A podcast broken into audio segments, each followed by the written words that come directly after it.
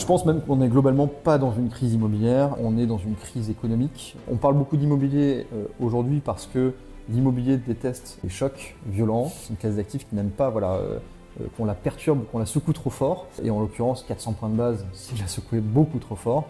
Et donc ça réagit tout de suite.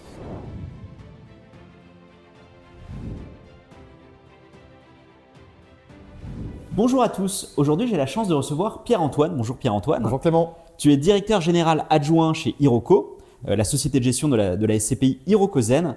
Et aujourd'hui on va revenir sur l'événement qui a marqué tout le monde dans l'univers de la SCPI cet été, cette demande de l'AMF de réévaluer le patrimoine des SCPI. Alors, que s'est-il passé exactement? Oui, avec plaisir. Donc effectivement, euh, ça a été assez surprenant. Euh, cet été, nous avons reçu en tant que société de gestion qui gérons donc des SCPI un courrier de nos associations. Alors en l'occurrence, nous on est à la SPIM, mais l'AFG l'a également envoyé, euh, qui est une demande donc, euh, de l'autorité des marchés financiers, notre régulateur, de nous assurer que le prix payé par les épargnants qui rentrent sur une SCPI est le juste prix compte tenu de la remontée des taux. Donc ça consistait à faire quoi? Ça consistait effectivement à vérifier que les prix euh, des actifs immobiliers détenus par les SCPI n'avaient pas trop évolué pendant l'été. Et c'est assez surprenant, effectivement, puisque le principe même de la SCPI, ce sont des expertises à fin d'année qui permet effectivement de fixer les valeurs de part. Absolument. Et donc là, ce que ça veut dire, c'est que vous avez comparé le prix euh, par rapport au 31 décembre 2022. Donc en fait, sur une période de six mois. Exactement. C'était la nouveauté, c'est qu'on l'a fait euh, à six mois d'intervalle euh, cet été. Et alors, on pourrait se dire, sur l'immobilier, il y a quand même souvent une inertie que six mois, finalement, ça ne devrait pas bouger tant que ça. Et là, surprise, ça a finalement pas mal bougé, en tout cas chez certains. Mhm. Euh, est-ce que tu peux nous détailler en particulier notamment les classes d'actifs ou les types de SCPI qui ont vu leur prix de alors leur prix d'expertise d'abord, puis pour certaines leur prix de part euh, se réévaluer vers la, à la baisse? Ouais. Euh, en fait, alors le mouvement de fond, il a commencé plutôt l'été dernier. après, il a été très très intensif, très intense puisqu'on s'est pris 400 points de base quand même de taux en un an, ce qui est quand même euh, bah, une première, on peut s'en féliciter. Et donc ça a eu évidemment une répercussion euh, immédiate euh, sur l'immobilier puisque c'est directement corrélé. Et à ces niveaux-là d'augmentation de taux, évidemment, quelques mois ça joue, enfin en tout cas, le, voilà, passer de 0 à 400 points de base, c'est considérable. Et donc, il y a forcément un, besoin, entre guillemets, de reconstitution de primes de risque, mhm. puisque bah, le rendement sans risque flambe. Et en parallèle, les rendements qu'on avait dit hier sur l'immobilier ne sont plus cohérents justement par rapport à ce rendement sans risque. Alors tu peux peut-être détailler, parce qu'effectivement, le rendement sans risque, c'est généralement en France l'OAT, mhm. l'obligation d'État euh, français. Mhm. Euh, alors rappelle-nous peut-être ce qu'est cette prime de risque. Oui, alors effectivement, quand on veut s'assurer euh, du juste prix, en tout cas du bon rendement d'un actif immobilier, on compare, comme tu le dis très justement, généralement l'OAT 10 ans en France qui est considéré à tort ou à raison, comme l'actif sans risque par excellence. Et on prend le meilleur immeuble de bureau, ce qu'on appelle le prime à Paris. Euh, et donc, bah typiquement, pour donner une idée, c'est euh, j'achète euh, l'immeuble de bureau de Louvre, puisqu'il est très bien placé à côté d'Opéra, et quel rendement je suis prêt, je dois en attendre. Et en fait, la différence entre le rendement de l'actif sans risque et le rendement de l'immobilier, c'est ce qu'on appelle la prime de risque et qui permet de mesurer si on rémunère de la bonne manière le risque que l'on prend en achetant de l'immobilier. Parce qu'effectivement, quand vous achetez de l'immobilier, vous avez des risques, notamment risque de perte en capital ou de non-encaissement des loyers. Et de liquidité également. Évidemment. Euh, super. Et donc, ce qui s'est passé, c'est que lors de cette réévaluation, donc tu le disais, on s'est rendu compte que euh, certains des biens avaient fortement baissé.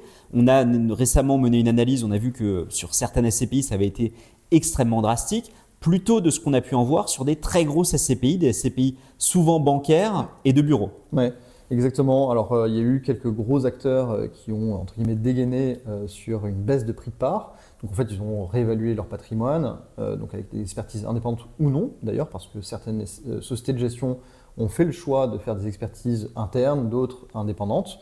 ça, c'était à discrétion de la société de gestion avoir effectivement la méthodologie. Mais néanmoins, certains acteurs, et qui représentent mine de rien 30% de la capitalisation totale en fait, des SCPI, c'est pour ça que ça a fait grand bruit, euh, ont euh, annoncé des baisses de prix de part parce que leur patrimoine s'était fortement dévalué.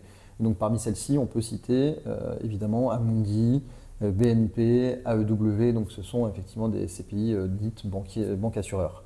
Et le choc a été assez violent, il a été largement repris cet été, notamment par la presse, qui a notamment cité, euh, titré plutôt que c'était la fin des SCPI, que la martingale était trop belle, qu'on ne pouvait pas collecter 10 milliards d'euros indéfiniment par an, euh, et que le bureau était fichu. Donc justement, pour revenir à ta question, euh, ces SCPI sont historiquement euh, très bureaux, un peu de commerce, parce que c'est un peu la genèse euh, de la SCPI.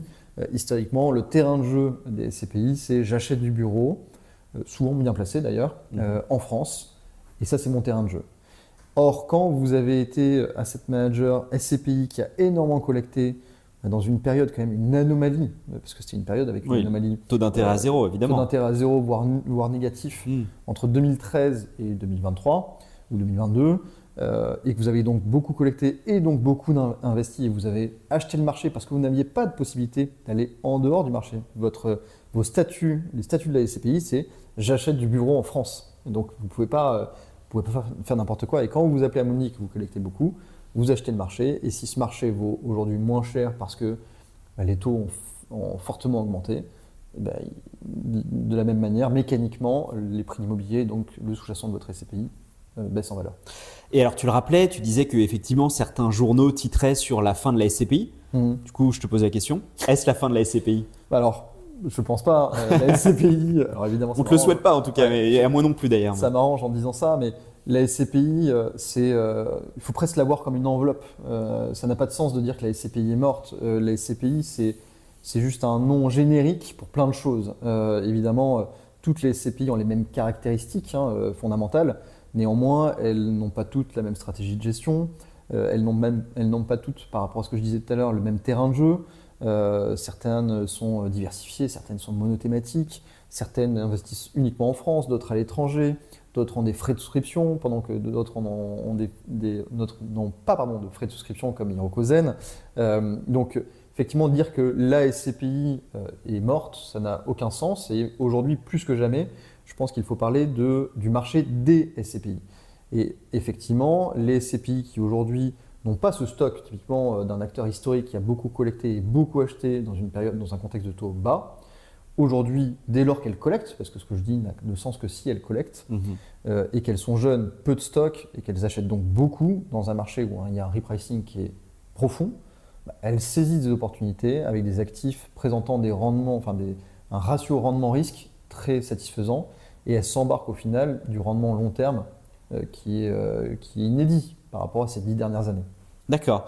Et alors du coup, ce que j'en en comprends, c'est qu'en fin de compte, d'après toi, on n'est pas nécessairement dans une crise immobilière généralisée. Hmm. Je pense même qu'on n'est globalement pas dans une crise immobilière, euh, on est dans une crise économique. Euh, Encore une fois, on parle beaucoup de taux. hein. D'ailleurs, depuis qu'on a commencé cet entretien, on parle de taux. Euh, et, en fait, ça ne sera clairement pas la, seule classe d'actifs concernée, j'en suis convaincu. On parle beaucoup d'immobilier aujourd'hui parce que l'immobilier déteste euh, les chocs violents, euh, rapides. Euh, c'est une classe d'actifs qui n'aime pas voilà, qu'on la perturbe, qu'on la secoue trop fort.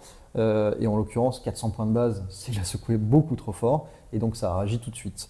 Et donc l'immobilier a été cette classe d'actifs qui a réagi, ça a fait beaucoup parler. Et comme ça a été largement relayé, on est passé aussi à une crise De confiance. de confiance et donc de liquidité où il y a eu des retraits massifs sur les SCPI certes, mais également sur les SCI pour euh, tes investisseurs qui suivent le sujet plus globalement. En assurance vie. Euh, hein, en ça. assurance vie, exactement. Donc c'est c'est de l'immobilier en assurance vie. Et donc forcément, euh, bah, dès lors que vous retirez de la liquidité à un marché qui est en surchauffe, ça ne fait que renforcer euh, euh, les difficultés de ce marché-là. Donc le, le but de, de- de- de tout ça, c'est évidemment qu'il n'y ait pas une défiance profonde, parce que la SCPI a encore de, de belles années devant, devant elle. L'épargnant français aime la SCPI parce qu'il aime la pierre, en fait. hein. Et mine de rien, c'est quand même acheter de l'immobilier sans contrainte de gestion. Bien sûr. Donc je suis convaincu effectivement du, du bon devenir de la, de la SCPI. En revanche, ce qu'il faut quand même rappeler, effectivement, et pourquoi ça a été accéléré, parce que c'est pas neuf, on en a parlé beaucoup cet été, c'est pas ce courrier de l'AMF qui a tout changé. Ce qui a changé euh, un peu, euh, enfin ce qui a- ce qui n'a fait qu'accélérer le processus, c'est que euh, quand on se positionne sur un marché qui est également acheté par de l'institutionnel, euh, et que à cet institutionnel, vous lui laissez la possibilité d'acheter des comptes à terme à 4, 4,5% de rendement, donc pas du tout le même risque, Bien sûr. pour des rendements très proches. Ça, résonne, le 4,5%, c'est la moyenne des rendements des SCPI. Mhm. Bah, il y a un petit sujet. Et donc, effectivement, la SCPI doit redevenir plus attractif. Donc, c'est sain, à la limite, qu'il y ait une. Alors, je ne dis pas que c'est bien pour l'investisseur, mais c'est sain qu'il y ait une baisse de prix de part, car ça va leur permettre d'afficher davantage de rendement, en tout cas de redonner du rationnel euh, en de. Et alors ça, c'est un point effectivement euh, très important. En, anglais, je crois qu'on parle du fly to quality, c'est-à-dire l'idée de, d'arbitrer entre différents actifs pour aller vers ceux dont le rendement, enfin le, ratio de rendement-risque est meilleur mhm. par rapport à d'autres. ce qu'on a pu observer, c'est ce que tu dis, c'est que ce repricing permet à l'immobilier de réaugmenter son rendement, mais finalement, je n'ai pas l'impression qu'on ait répercuté l'intégralité de la hausse des taux sur le rendement de l'immobilier. C'est-à-dire qu'on, comme tu le disais, on est passé, allez, on va dire en gros de 0 à 3,5%, mais on n'a pas monté de 3,5% le rendement de l'immobilier. Comment tu le vois cela? Alors, plusieurs explications à cela. Euh, déjà, il y a beaucoup d'attentisme. C'est-à-dire que pendant 10 ans, on a été dans une dans un moment de marché où euh, le, vendeur était le grand chef, euh, il décidait sur ce qui allait se passer pour l'acheteur. Euh, le rapport de force était clairement en faveur du vendeur. Euh, aujourd'hui, donc c'est un, rapport qui est complètement inversé. Et d'ailleurs, quand vous êtes acteur en SCPI, que vous collectez encore bien dans cette période-ci, et que vous n'avez pas de conditions suspensives de crédit, donc vous pouvez déployer sans levier, etc., sur l'immobilier, vous avez vraiment un gros, gros rapport de force. La réalité, en revanche, c'est que bah, le, volume des transactions, c'est quand même largement affaissé. Il y a mhm. beaucoup moins, moins, de choses sur le marché parce qu'il y a un attentisme, parce qu'il y a moins de vendeurs. Certains préfèrent euh, euh, passer cette période un peu, euh, un peu délicate, attendre que ça s'appure, parce qu'aujourd'hui, on voit des, des, taux de rendement sur certains actifs, notamment en bureau, qui, qui, voient un repricing qui est parfois même complètement déconnecté de la réalité, parfois trop violent. Mhm. C'est notre sentiment effectivement, certains acteurs préfèrent attendre avant de remettre en marché euh, leur immobilier. Et donc, il y a très peu de transactions et donc peu de comparables. Donc, on ne se rend pas compte encore de ce qui se passe. La réalité, cela dit, quand, on regarde, nous, euh, sur Hirokozen, ce que l'on a acheté depuis les débuts euh, de la hausse de taux, bah, c'est quand même qu'on va aller chercher davantage de, de rendement à l'acquisition. C'est une réalité. Donc, il y a moins de volume, il y a moins effectivement, c'est moins répercuté, mais c'est quand même une réalité. Et donc, de ce que, est-ce que, ce que, enfin, de ce que tu dis, je comprends finalement que l'investisseur en SCPI pourrait s'attendre relativement légitimement à ce que les rendements moyens des SCPI augmentent dans les années qui viennent. Alors oui et non. Euh, j'ai envie de dire non, je vais commencer par le non. Non sur les SCPI qui, sont, qui ont déjà euh, une capitalisation euh, énorme, à coût de plusieurs milliards. Si elles ont embarqué des actifs qui, in fine, font qu'il y a un taux de distribution sur les SCPI à 4,5-5%, il ne faut pas s'attendre à un miracle parce que même si elles collectent beaucoup, ce serait une portion assez faible. Exactement. Mmh. Donc le ratio collecte sur capitalisation étant tellement faible qu'il ne va pas se passer grand-chose. Et même si elles ont baissé, le prix de la part de 10%, encore une fois, c'est pas suffisant pour passer de 4,5% à 7 ou 8. À 7 ou 8, c'est impossible. En revanche, là où tu as raison, c'est sur les SCPI jeunes. Alors ça tombe bien, on en est une, il y en a d'autres. Euh, effectivement, dès lors que tu achètes le marché et que ce marché a fortement progressé, euh, tu, euh, tu, es, euh, tu vas effectivement servir potentiellement tes investisseurs avec un rendement supérieur. C'est le cas sur Hirokozen. Hein. on s'était donné comme objectif non garanti, évidemment j'insiste là-dessus, de faire pour 2023, au-delà, encore une fois, de notre objectif non garanti de 5,50, on pensait faire allez, 6,50% de taux de distribution pour 2023. Aujourd'hui, compte tenu du contexte, de ce que l'on achète, on est légitimement convaincu, on pense pouvoir cibler, encore une fois de manière non garantie, un rendement plutôt proche des 7%. Mais pourquoi? Parce qu'effectivement, on a aujourd'hui des opportunités présentant des meilleurs rendements et que c'est significatif dans notre capitalisation totale. D'accord, alors justement, c'est la, question que j'allais te poser, c'est que vous avez dépassé récemment les 400 millions de capitalisation. Euh, aujourd'hui, la collecte représente quel pourcentage du stock? Donc en fait, entre guillemets, dans quelle mesure êtes-vous capable d'aller chercher de la surperformance sur les nouveaux actifs? Oui, bien sûr. Alors, on a un stock euh, sur Hirokozen, puisqu'on l'a lancé en novembre 2020. Euh, après, notre croissance, s'est faite de manière euh, linéaire, rapide évidemment, hein, et tant mieux, je touche du bois un peu tous les jours pourvu que ça continue, et on va tout faire pour. mais on n'a pas eu, eu d'institutionnel à nos côtés, on n'a pas eu de seed, c'est-à-dire le seed, c'est pour expliquer à tes, à tes investisseurs, c'est de l'argent d'institutionnel qui nous aide à décoller de manière immédiate. Euh, et donc on s'est construit euh, grâce à nos constitutions de patrimoine de manière euh, lente et certaine, mais néanmoins on s'embarque un stock et, ce stock a globalement subi entre guillemets une petite dépréciation bah, depuis la remontée des taux, c'est logique. Et cela même, si tu voudrais en parler, alors qu'on est, on est allé chercher des primes de risque plutôt élevées, ça, ça a toujours été la stratégie d'Hirokozen, on en parlera après si tu veux bien. En revanche, 2023, c'est une année de confirmation pour Hirokozen. Notre capitalisation, elle double cette année. Et donc évidemment, si notre capitalisation double, ça veut dire aussi que notre capacité à déployer sur l'immobilier est énorme par rapport à ce qu'on avait embarqué en stock. Ok, alors attends, avant de partir sur la prime de risque que vous allez chercher, pour bien comprendre pour nos auditeurs, ça veut dire que toi aujourd'hui, tu recommanderais plutôt d'investir dans des SCPI jeunes que des SCPI anciennes, c'est mmh. cela? Alors je pense que toutes les SCPI anciennes ne sont pas à mettre à la poubelle. Euh, il y en a certaines qui sont d'ailleurs euh, euh, très bons élèves, qui ont eu, qui ont été sur des, justement, qui ne sont pas enfermées dans des classes d'actifs ou quand elles l'ont, fait, elles ont continué à avoir une certaine agilité de gestion acheter des actifs de taille modeste, donc moins concurrencés, ou alors rester en position cash. On a, vu certaines SCPI de taille significative, sans citer de nom, effectivement, qui ont eu cette, ce, bon goût, entre guillemets, depuis un an, de rester très cash et donc de pouvoir déployer aujourd'hui dans un contexte bonifié. Mhm. mais effectivement, plus globalement, les SCPI jeunes, et encore une fois, dès lors qu'elles collectent, parce que ça ne marchera que si elles collectent, ont cette, bah, ont cette cet énorme avantage euh, de, pouvoir battre le marché euh, durablement parce que euh, bah, parce qu'elles vont s'embarquer effectivement un rendement, un rendement supérieur. Et d'ailleurs, ça change même l'adage qu'on dit souvent sur les SCPI. Souvent, on dit à un investisseur qui veut se positionner dans les SCPI, en bon patriarche, va sur la SCPI bon père de famille qui a une, qui a une capitalisation énorme. Bah, vu qu'on est sorti de cette anomalie, encore une fois, de taux, c'est un peu tout l'inverse qu'il faudrait dire aujourd'hui.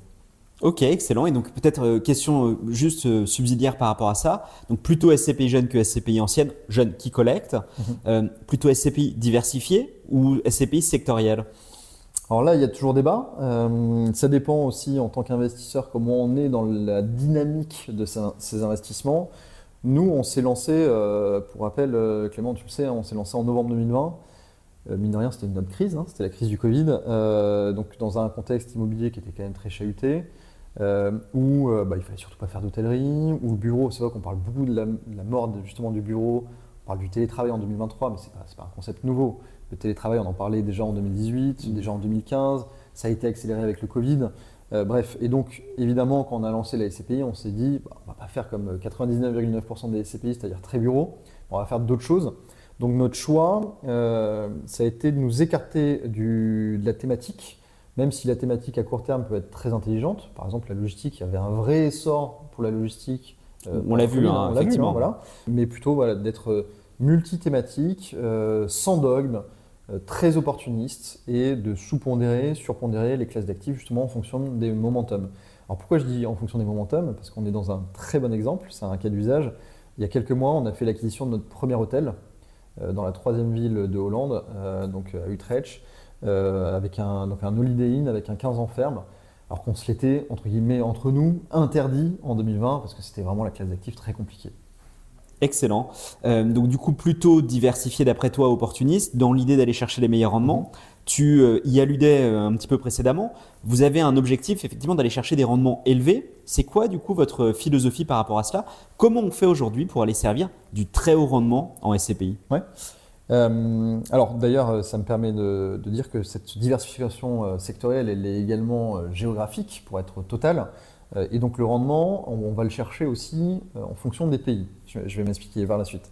Donc oui, quand on a lancé Hirokozen, on avait déjà un objectif de rendement acte en main élevé.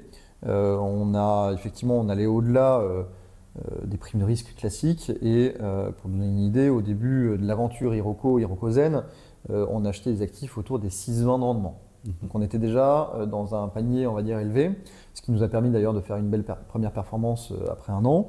Et au fil de ce qui s'est passé à l'été dernier, effectivement, notre rendement acte en main moyen de mémoire, hein, je te fais ça de mémoire, fin 2022, il était autour des 6,50, 6,60. Donc tu vois, on avait. Ça avait déjà monté. À, à l'investissement, on avait déjà augmenté effectivement notre souhait de rendement élevé, enfin en tout cas euh, on, a pris cette direction-là et aujourd'hui, évidemment, euh, elle est encore plus renforcée. Euh, je pense qu'on doit se situer autour des 7% de rendement acte en main moyen pour 2023. Donc effectivement, on suit, on suit bah, la courbe des taux, on est encore plus exigeant dans nos acquisitions. On sait, encore une fois, notre chance, entre guillemets, d'être une SCPI qui collecte aujourd'hui pour aller chercher du rendement, donc on est très agressif sur nos offres. Donc on perd beaucoup de choses encore, hein, ça, on en avait déjà parlé précédemment. Effectivement, on a un ratio deal gagné par, sur, par rapport au deal, deal envoyé qui, est très, faible, mais en même temps, c'est notre marque de fabrique.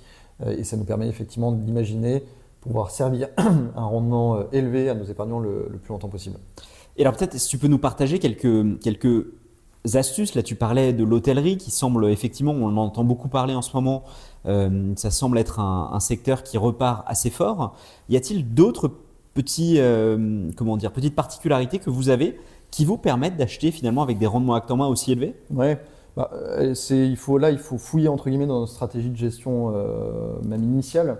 C'est-à-dire que hormis le fait de ne pas avoir de dogme, un gros, euh, une, grosse caractéristique de gestion, c'est d'être euh, ce qu'on appelle granulaire. On dit ça, alors granulaire, c'est un peu, c'est un peu barbare comme terme, mais qu'est-ce que ça veut dire? Ça veut dire qu'on achète des actifs à taille modeste, euh, entre 1 et 20 millions d'euros. Pour donner une idée, cet été, donc on, a, atterri à peu près à 400 millions d'euros de capitalisation, à peu près 85 actifs en portefeuille. On avait une taille par actif de 5 millions d'euros. Mmh donc vraiment tout petit.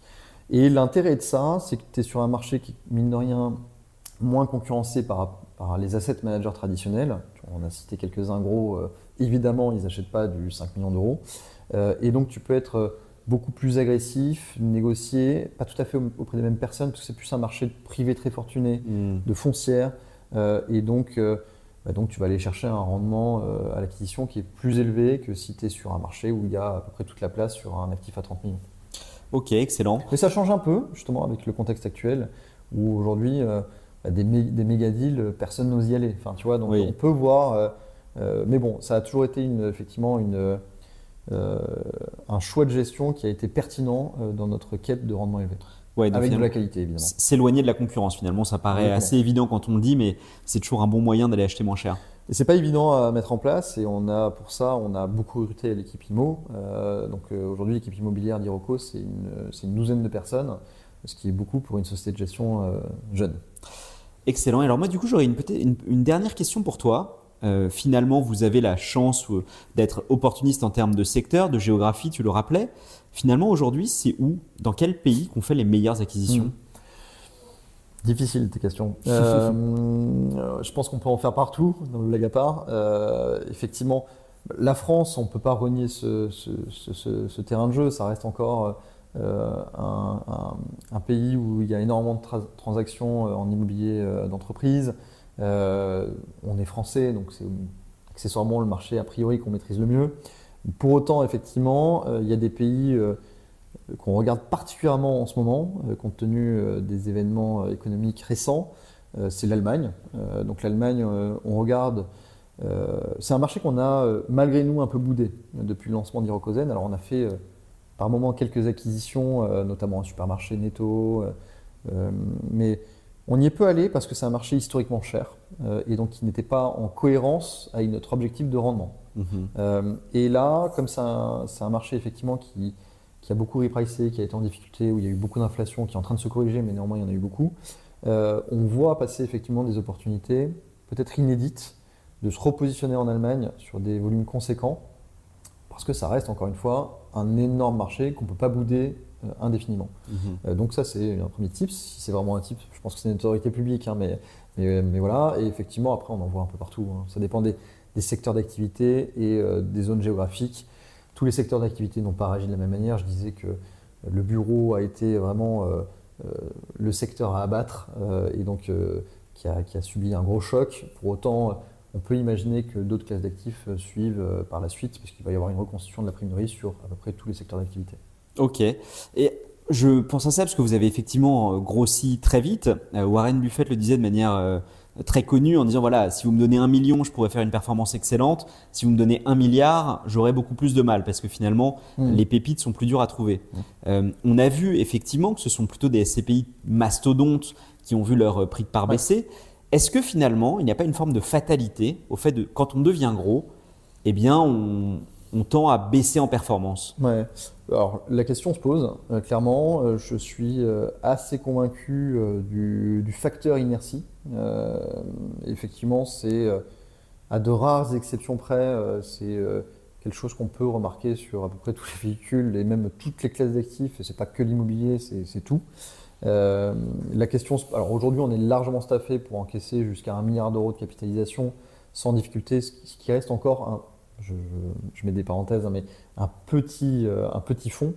Mais effectivement, si on dépasse cette taille-là, on se posera la question de pourquoi pas créer un autre millésime pour garder l'agilité sur le premier. Excellent, bah, merci beaucoup Pierre-Antoine. Avec plaisir Clément.